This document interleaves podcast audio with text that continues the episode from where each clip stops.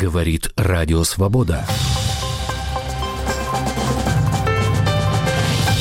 Радио Свобода. Новости.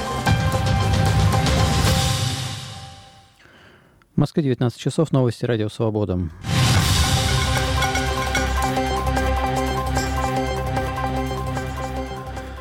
2 марта, на второй день после похорон оппозиционера Алексея Навального, люди продолжают приносить цветы на его могилу на Борисовском кладбище на юго-востоке Москвы. Некоторые приносят также записки со словами, обращенными к Навальному. На кладбище сегодня снова пришли матери Навального и его жены Юлии. В прощании с Алексеем Навальным накануне приняли участие никак не меньше, а по всей вместе существенно больше 13 тысяч человек. Об этом сообщил в субботу независимый проект «Белый счетчик», который занимается подсчетом числа участников массовых мероприятий. По подсчетам проекта по Братиевскому мосту от храма иконы Божией Матери Утолимой Печали, где отпевали Навального, до кладбища, где его похоронили, 1 марта за полтора часа после отпевания прошли не менее 16,5 тысяч человек.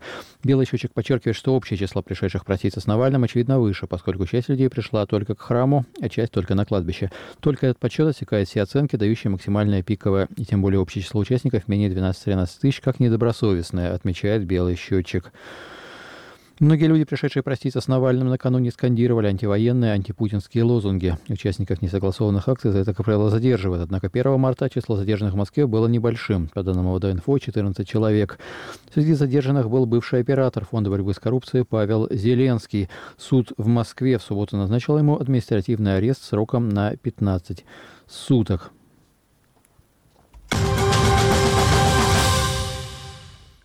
Представители армии Германии заявили телеканалу ЦДФ, что считают подлинной опубликованную накануне главным редактором прокремлевского телеканала «Арти» Маргариты Симонян запись разговоров с поставленных военных Бундесвера о возможных поставках крылатых ракет «Таурус» Украине. В опубликованном аудиособеседнике обсуждается самостоятельное управление ракетами украинскими военными без присутствия военнослужащих Германии на территории Украины. Среди теоретических целей поражения в аудиозаписи упоминается Крымский мост.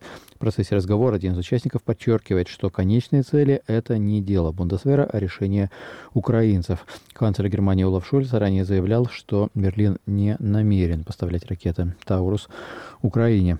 Рано утром в жилом доме в Санкт-Петербурге произошел взрыв. Вероятно, в него врезался беспилотник. По данным городского комитета здравоохранения, шесть человек обратились за медицинской помощью, один был госпитализирован.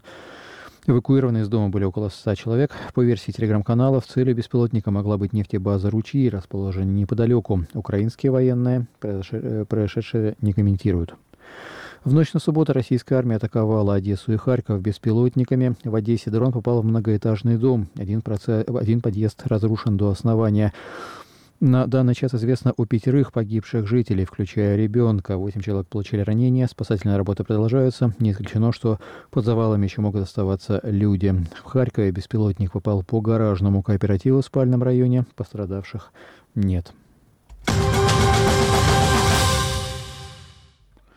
Журналист и создатель проекта «Редакция» Алексей Пивоваров сообщил, что из-за законов, запрещающего рекламу у так называемых иностранных агентов, он вынужден уволить значительную часть команды. «Я просто не могу больше платить людям зарплату», написал Пивоваров в Телеграме.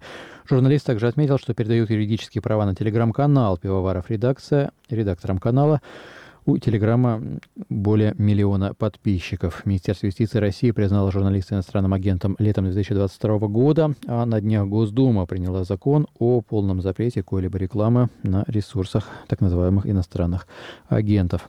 Суды в четырех регионах России приравняли фамилию Алексея Навального к экстремистской символике. Об этом сообщает правозащитный проект «Первый отдел». Проект ссылается на постановление об административных правонарушениях, выданное участникам акции памяти Навального в Челябинске, Краснодаре, Мурманске и Ульяновске. Суды назначили административные аресты, в частности, за фамилию Навального на плакатах. В постановлениях суды сослались на то, что Фонд борьбы с коррупцией, признанный российскими властями экстремистской организацией, неоднократно использовал имя и фамилию Алексея Навального как атрибутику и символику. Президент Аргентины Хавьер Милей заявил, что его администрация собирается закрыть единственное государственное информационное агентство «Телам». Об этом сообщило само агентство.